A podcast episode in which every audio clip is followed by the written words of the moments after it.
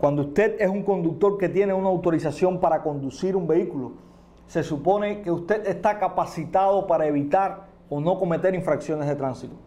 Usted es alguien que conoce la ley. Hoy vamos a ver, mis hermanos, cómo deben conducirse o cómo debemos conducirnos los creyentes después de haber sido rescatados y llevados al reino de la luz. Pedro trae hoy una idea o un argumento que quiere defender o que quiere transmitirnos.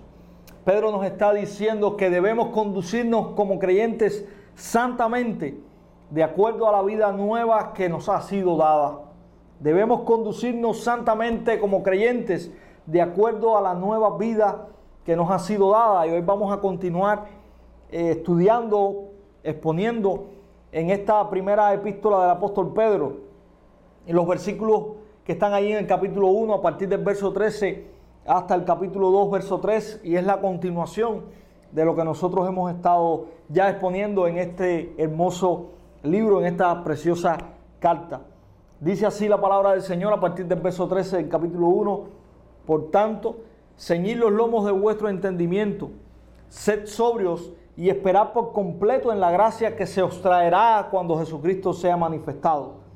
Como hijos obedientes, no os conforméis a los deseos que antes teníais estando en vuestra ignorancia, sino como aquel que os llamó es santo, sed también vosotros santos en toda vuestra manera de vivir.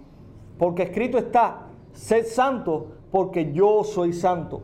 Y si invocáis por Padre a aquel que sin acepción de personas juzga según la obra de cada uno, conducíos en temor todo el tiempo de vuestra peregrinación, sabiendo que fuisteis rescatados de vuestra vana manera de vivir, la cual recibisteis de vuestros padres, no con cosas corruptibles, como oro o plata, sino con la sangre preciosa de Cristo, como de un cordero sin mancha y sin contaminación, ya destinado desde antes de la fundación del mundo, pero manifestado en los postreros tiempos por amor de vosotros, y mediante el cual creéis en Dios, quien le resucitó de los muertos y le ha dado gloria, para que vuestra fe y esperanza sean en Dios, habiendo purificado vuestras almas por la obediencia a la palabra, mediante el Espíritu para el amor fraternal no fingido. Amaos unos a otros entrañablemente, de corazón puro, siendo renacidos, no de simiente corruptible, sino de incorruptible, por la palabra de Dios que vive y permanece para siempre. Porque toda carne es como hierba, y toda la gloria del hombre como flor de la hierba. La hierba se seca y la flor se cae, mas la palabra del Señor permanece para siempre. Y esta es la palabra que por el Evangelio os ha sido anunciada. Desechando pues toda malicia, todo engaño, hipocresía, envidias y todas las detracciones, desead como niños recién nacidos la leche espiritual no adulterada, para que por ella crezcáis para salvación, si es que habéis gustado la benignidad del Señor. Señor, te damos muchas gracias por tu palabra porque ella nos instruye, Señor, nos lleva a la manera en que tú quieres que nos conduzcamos. Gracias por esta hermosa carta, gracias, Señor, por la enseñanza que tiene para nosotros, tan pertinente siempre. Gracias por poder, Señor, recibir el alimento de ti. Gracias por este día que, Señor, dedicamos a, compartir tu palabra, a estudiar tu palabra. Gracias porque en este día podemos recibirla. Gracias porque en este día podemos estudiarla. Ayúdanos, Señor, a poder vivir también conforme a la enseñanza que en ella hay. Danos, Señor, de ti, danos de tu espíritu. Ayúdanos a caminar, Señor, santamente. Ayúdanos a caminar en fidelidad a ti. Oramos también para que tú nos ayudes a exponerla, Señor. Que podamos ser claros, que podamos ser precisos, Señor. Y que pueda ser de bien, Señor, para nosotros, tu pueblo en este día. En el nombre de Jesús oramos. Amén. Hermanos, Pedro está haciendo un llamado a la santidad en este texto. Pedro está haciendo un llamado a la santidad basado en tres posiciones o en tres cosas que nosotros queremos ir o, establecer hoy o compartir con ustedes hoy. Y Pedro comienza este texto diciendo, por tanto, estas son las dos primeras palabras que el apóstol está diciendo, está haciendo una transición aquí en cuanto a lo que estaba diciendo antes y a lo que va a decir ahora. Y precisamente este por tanto es importante, porque Pedro está estableciendo que lo que va a decir ahora, estos, estas enseñanzas, estos mandamientos, estas implicaciones, eh, tienen que ver o están completamente relacionadas con lo que él ya estableció en los primeros 12 versículos de su carta. ¿Y qué fue lo que Pedro estableció en estos primeros 12 versículos? Bueno, Pedro estableció que el creyente tiene una esperanza viva y una herencia reservada en los cielos. Que la vida del creyente no es una casualidad o no surgió en el momento en que nació. El creyente no es, una, no es algo que, que fue una expectativa o, o, algo del momento. Pedro está diciendo que la vida del creyente está reservada, está siendo guardada o está planificada desde antes de la fundación del mundo. Pedro está diciéndonos, ustedes han sido amados por el Señor desde antes de la fundación del mundo. Y ese amor se manifestó en que el Señor les hizo renacer y les hizo renacer para una esperanza viva y para una herencia que está reservada en los cielos. Pero que ustedes por su propia, eh, por su propia vida o por sus propios méritos no van a tener que obtenerla o no van a poder obtenerla, sino que el Señor se la va a regalar completamente. Ustedes no solamente la van a recibir, sino que el Señor los va a guardar todos los días a través de la fe para que alcancen ese regalo que Él les tiene preparados en los cielos. Así que Pedro está diciendo, ustedes son especiales, ustedes están guardados por Dios, ustedes han sido amados por Dios. Y ahora Él está diciendo, por tanto, y va a comenzar a hacer un llamado muy importante a los creyentes, ahí a su audiencia y también para nosotros hoy. Y lo primero que Pedro nos está enseñando en estos textos, nos está diciendo en este texto, y es el primer imperativo que él deja aquí, él dice, ciñanse los lomos del entendimiento.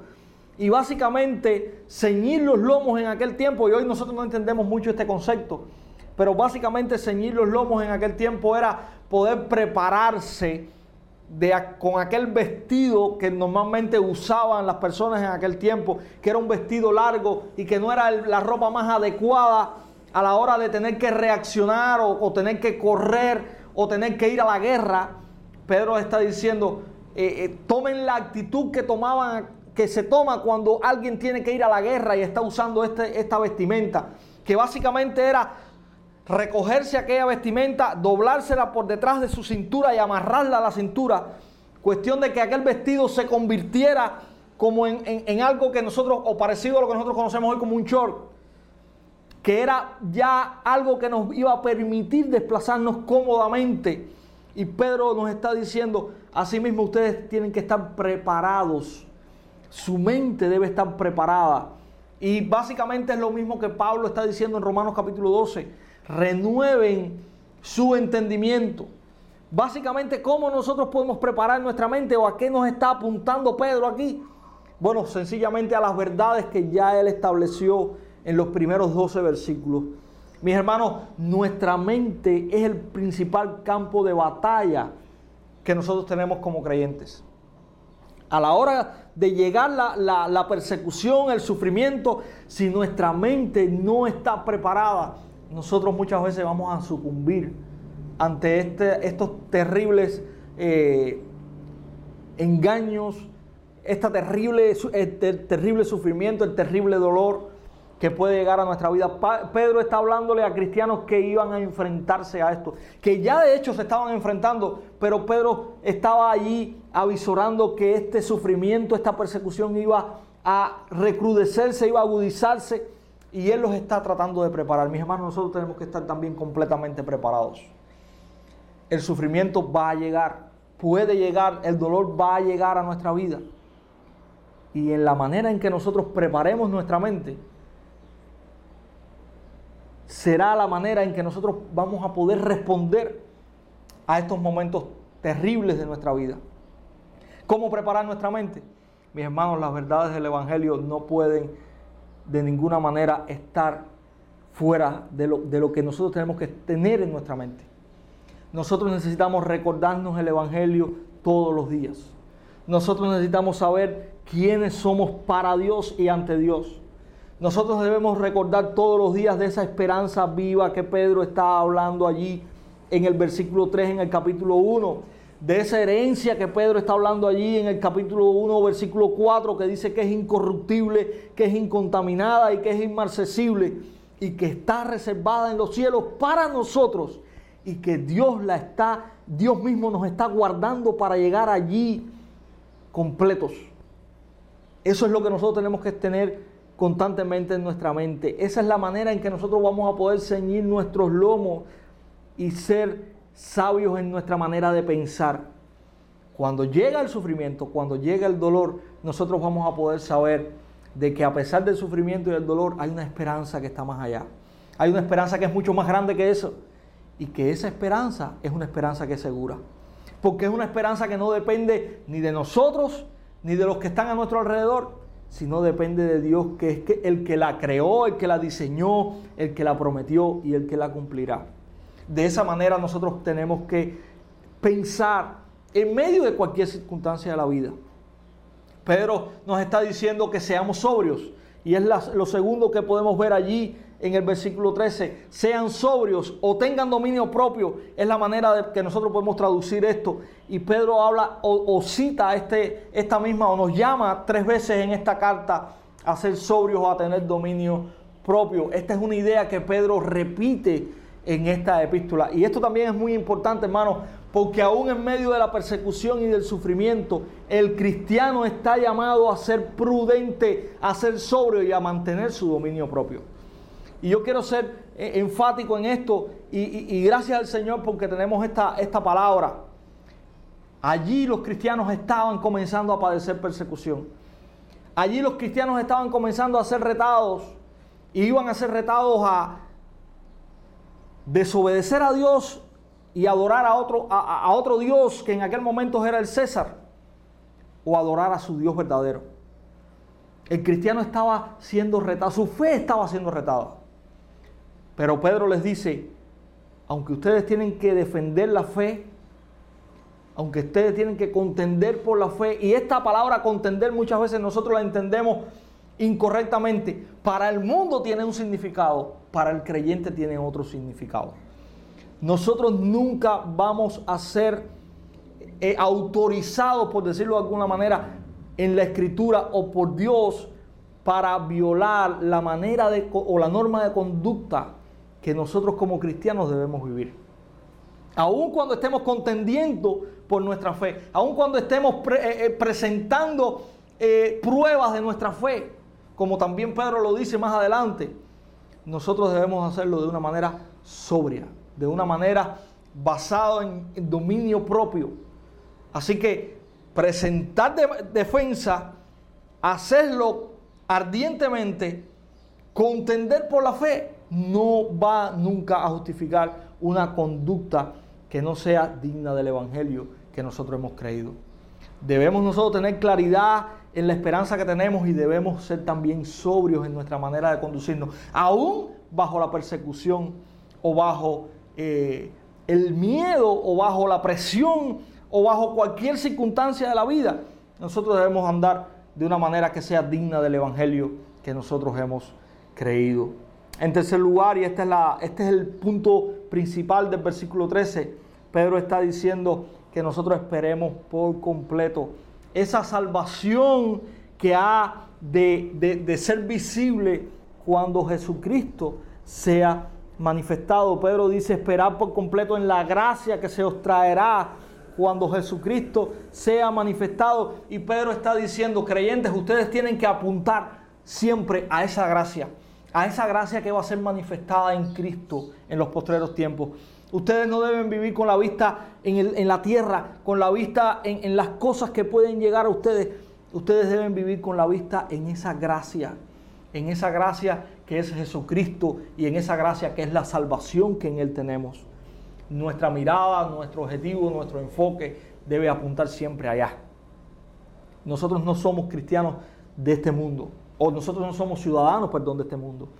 Nosotros somos ciudadanos de un mundo que está que fue hecho por Dios, que está hecho para la gloria de Dios, pero que está hecho para nosotros también y para que nosotros disfrutemos de la presencia de Dios. Así que ese debe ser nuestro, nuestro enfoque. Dice la Biblia, dice Pablo, que nuestra ciudadanía no está aquí, que nuestra ciudadanía está en los cielos con Cristo. Y eso es lo que Pedro también nos está llamando a que nosotros apuntemos.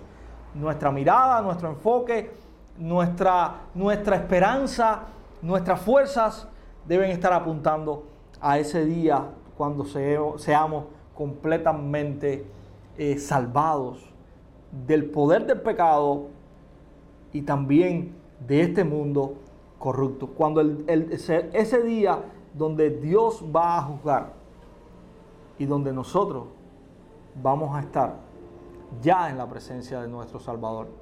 Ese debe ser nuestro, nuestra mirada, nuestro enfoque, mis hermanos. Eso es lo que Pedro nos está enseñando allí al final del versículo 13. Nos está diciendo también que nosotros no debemos conformarnos o amoldarnos. Y esta es la manera de traducir para poder entender, porque ya nosotros no estamos en ignorancia. Y es por eso que Pedro nos está diciendo allí que nosotros debemos ser hijos obedientes. Y él dice, versículo 14, como hijos obedientes, no conforméis a los deseos que antes teníais, estando en vuestra ignorancia. Mis hermanos, hemos sido traspuestos, hemos sido traspasados del mundo de tinieblas al mundo de luz. Ya nosotros no estamos en ignorancia. Ya nosotros hemos sido rescatados de esa ignorancia. Y esa ignorancia Pablo la, expresa o la explica claramente ahí en Romanos capítulo 1, cómo es la vida de rebeldía del hombre sin Dios. Pero ya nosotros no somos ese hombre. Ya nosotros no, no vamos a vivir bajo esa rebeldía. Ya nosotros estamos, hemos sido rescatados para ahora vivir bajo esa, esa vida que pueda agradar a nuestro Creador. Así que esto también es lo que Pedro nos está mirando, nos está apuntando en esta primera parte. Hay una posición que Dios nos ha dado y nosotros debemos vivir en santidad basados en esa posición. Ciñendo los lomos de nuestro entendimiento, siendo sobrios o, teniendo dominio propio en cualquier circunstancia a la que nos enfrentemos, esperando por completo en la gracia que será manifestada cuando Cristo venga, apuntando allá, poniendo toda nuestra mirada allá, poniendo toda nuestra vida allí, nuestra esperanza está allí. Y también no conformándonos o no viviendo de acuerdo a como nosotros vivíamos cuando estábamos en ignorancia, porque ya nosotros no estamos en ignorancia y ahora somos llamados a vivir como hijos obedientes. En segundo lugar, Pedro hace un llamado a la santidad basado en el carácter de Dios. Y en primer lugar, Pedro nos dice que nosotros debemos ser santos pues hemos sido, y era lo que estábamos estableciendo ahora, hemos sido apartados del mundo para vivir bajo los preceptos de Dios. Pero les recuerda a, los lectores y nos recuerda también a nosotros que el estándar de santidad es Dios mismo y no el creyente. Nosotros no vivimos comparándonos con otro creyente, nosotros no vivimos basados en la vida de otro creyente o, tan buena que puede ser la, la vida de un creyente, sino que nuestro estándar de santidad es Dios mismo así como Dios es santo, dice allí Pedro, seamos vosotros santos en toda vuestra manera de vivir, porque escrito está, sed santos, porque yo soy santo. Y este llamado en el versículo 15 y 16 está hecho en base a quién pertenecemos ahora o quién llevó a cabo nuestro rescate. Y este texto cita a Levítico 11, donde dice, o Dios está recordando que los israelitas fueron sacados de Egipto. Es decir, Dios los rescató de la esclavitud. Ya no vivimos en esclavitud. Nos ha sido dada ahora la posibilidad de vivir una vida santa sin el, sin el enseñoreamiento del pecado. Mis hermanos, ya el pecado no es nuestro gobernante. Y esto es, esta es una de las implicaciones que tiene la salvación que hemos recibido en Cristo. Ya nosotros no somos esclavos del pecado. Ahora, como dice Pablo, somos esclavos de la justicia. Y es por eso que nosotros ahora tenemos la posibilidad, Dios nos ha dado la posibilidad de vivir para agradarle a Él. El Espíritu Santo que mora dentro de nosotros nos conduce a una vida santa. Así que este, este, este es una de las verdades que Pedro está estableciendo aquí. no somos ya o no estamos ya en la ignorancia, no somos ya esclavos del pecado. Hemos sido rescatados de esa vida para ahora vivir para la gloria de Dios en santidad. El creyente debe reconocer que Dios es santo.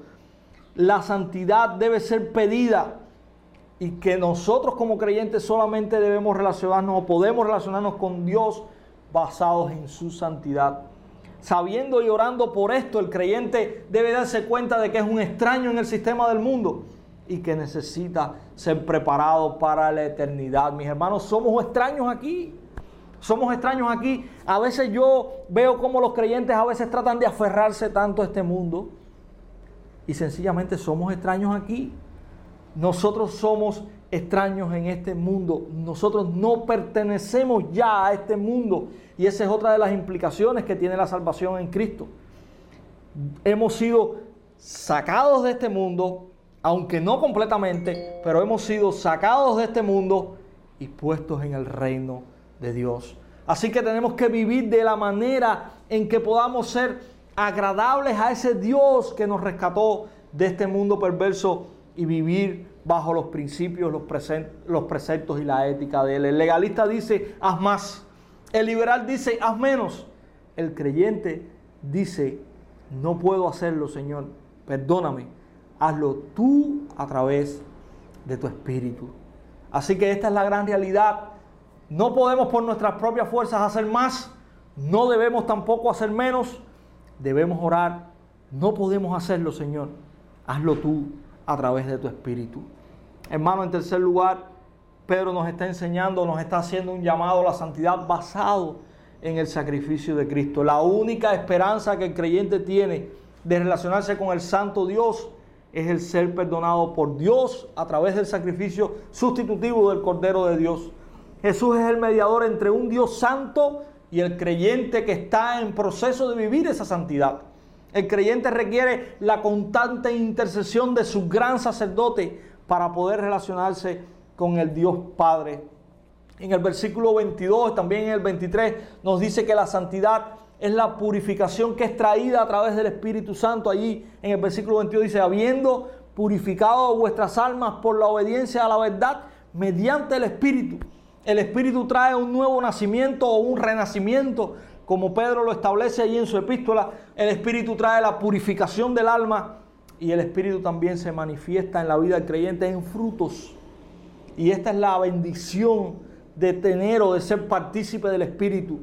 Y esta es la, la respuesta a una vida basada en la nueva naturaleza que Dios ha puesto en nosotros. Estos son los frutos que por los cuales nosotros debemos vivir.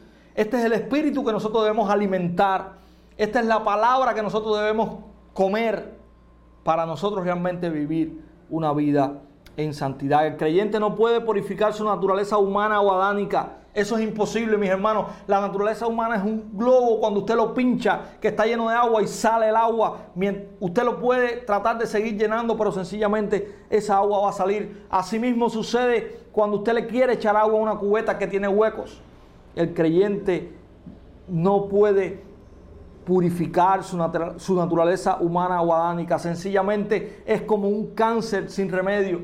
La naturaleza humana está espiritualmente muerta y los creyentes necesitan ese nuevo nacimiento. Hay sistemas religiosos y filosóficos que proponen traer la espiritualidad a través de la rehabilitación de la naturaleza humana. Su solución es buscar dentro del espíritu del hombre o buscar en el mundo de espíritus para poder encontrar la espiritualidad. Pero, por el contrario, Pedro claramente apunta a Dios como la fuente de la santidad. Pedro apunta a Dios como la fuente de la santidad. No hay nada en el hombre, hermanos, que pueda llevarnos a vivir en la santidad. Solamente Dios lo puede hacer. Y dice allí, a través de Él crees en Dios, hablando de Cristo. A través de Cristo crees en Dios. Dice ahí la palabra del Señor. Solamente a través de Cristo es que podemos hacerlo por lo que nuestra fe y nuestra esperanza y nuestra santidad solamente están basadas en Dios. Ese es el fundamento que nosotros tenemos. El creyente renacido por una simiente incorruptible, dice el versículo 23. Y nadie, ni nosotros mismos, podemos quitar esta semilla que Dios ha sembrado en nosotros. Gloria a Dios por eso. El creyente debe responder a la verdad y practicar el amor. También nos enseña allí Pedro, los cristianos somos llamados a abundar en amor, puesto que todos los que hemos disfrutado de este acto divino de salvación pertenecemos a la misma familia. Aquellos que hemos renacido tenemos el carácter del Señor y el carácter del Señor se expresa en su amor. Ámense unos a otros como yo os he amado. ¿Recuerdan esas palabras? El Señor le está diciendo a sus discípulos que eso es lo que Él quiere que ellos hagan. El amor es la marca distintiva de aquellos que han sido rescatados o renacidos por la palabra y el Espíritu del Señor. Y así también nosotros estamos llamados como creyentes a vivir de esa manera. Para el regenerado, la pureza del alma viene a través de la obediencia a la verdad. Y esto también allí eh, Pedro lo está dejando claro. Dios es verdadero y revela toda verdad. La verdad de Dios es dada al creyente a través de su palabra y del Espíritu Santo. La palabra necesita vivir y permanecer en el cristiano. Ahí lo dice el versículo 23. El cristiano necesita estar constantemente en la palabra de Dios para estudiarla, estar bajo la predicación de la palabra y poner también en práctica la palabra. Mis hermanos, no podemos estar separados, alejados, no podemos estar eh, sin la palabra de Dios. La palabra de Dios es el medio y el Espíritu Santo que mora en nosotros son los medios que Dios ha dado para que nosotros podamos vivir caminando hacia la santidad. Nosotros no podemos comprender quién es Dios y cómo Dios quiere que nosotros vivamos si nosotros no leemos en su palabra. Su palabra es la revelación de Dios. Ahí está todo lo que Dios quiere que nosotros hagamos y todo lo que Dios es. Así que si nosotros queremos caminar en santidad, nosotros tenemos que alimentarnos con su palabra. No podemos vivir alejados, distantes y desconectados de ella. Y Pedro nos lo está diciendo allí. El cristiano debe también orar por la obra de santificación del Espíritu. Esta obra no viene no es automática, hermano. Tal santidad viene de Dios y necesita ser pedida. El creyente no es santo por sí mismo, no somos santos por, nosotros mismos. El creyente debe desechar la malicia, el engaño, la hipocresía, la envidia, el mal hablar. Tales, tales comportamientos no vienen de la simiente incorruptible, mis hermanos. No son estos los frutos del Espíritu, son estos los frutos de la antigua vida. Son estos los frutos de la simiente corruptible, no de la incorruptible. Los frutos de la simiente incorruptible son los frutos que el Espíritu trae a nosotros. Amor, gozo, paz, paciencia, benignidad, bondad, fe, macedumbre, templanza. Y dice la Biblia, dice Pablo, contra estas cosas no hay ley. Esos son los frutos que el Espíritu Santo pone en nosotros. Así que nosotros debemos desechar los frutos que vienen de la carne, que vienen del mundo. Esos frutos que ya no nos pertenecen porque hemos sido rescatados de las tinieblas a la luz la santificación es progresiva, es un proceso espiritual de muerte diaria al pecado y vida diaria a Cristo. Cada una de las decisiones, de los momentos que nosotros estemos transitando en nuestro diario vivir, deben ser puestas a los pies de Cristo como una ofrenda. Deben ser traídos a Dios para gloria de su nombre. Eso es vivir en santidad, mis hermanos. La santidad no es algo que está allá, la santidad es algo que se vive todos los días, situación tras situación. Y no está ligada al tiempo bueno o al tiempo malo. La santidad es algo que tenemos que vivirla, sea cual sea el tiempo. En persecución, en gozo, en angustia, en dolor, en tiempos de fiesta. Siempre nosotros debemos vivir una vida santa, porque eso es lo que el Señor nos pide que vivamos. Sed santos así como yo soy santo, dice el Señor. Mis hermanos, concluyendo, podemos decir que el apóstol no solo apunta a la revelación futura de Cristo, sino que también llama a los creyentes en el presente a que sean santos, así como Dios es santo. No solamente debemos caminar mirando allá a lo que va a suceder, a la esperanza que tenemos, sino que debemos caminar ahora, aquí, de una manera santa. Esto requiere fe y oración, así como el vivir en pureza y de acuerdo al Espíritu Santo y a la palabra de Dios. Tenemos una esperanza segura, mis hermanos. Nadie nos las va a quitar, nadie nos las puede quitar. La herencia está segura. Dios la creó y Dios la guarda para nosotros. Pero en el hoy, en el ahora, en la persecución, en el dolor, debemos continuar caminando, agradando a ese Dios que nos rescató y que hizo posible esa esperanza y esa herencia. Seamos santos porque así también nuestro Dios es santo. Con nuestra santidad, con nuestro camino de santidad, nosotros daremos gloria a ese Dios que nos hizo renacer para esta esperanza y para esta herencia. Que el Señor nos ayude, que el Señor nos bendiga y que el Señor nos permita todos los días vivir afianzados en su palabra, que es la verdad, la única verdad, y en su espíritu. Que los frutos del espíritu sean verdad en nosotros, sean visibles en nosotros. Y aunque el mundo nos pisotee, aunque el mundo nos odie, que Dios pueda mirarnos con agrado, mis hermanos. Que el Señor nos ayude y nos bendiga.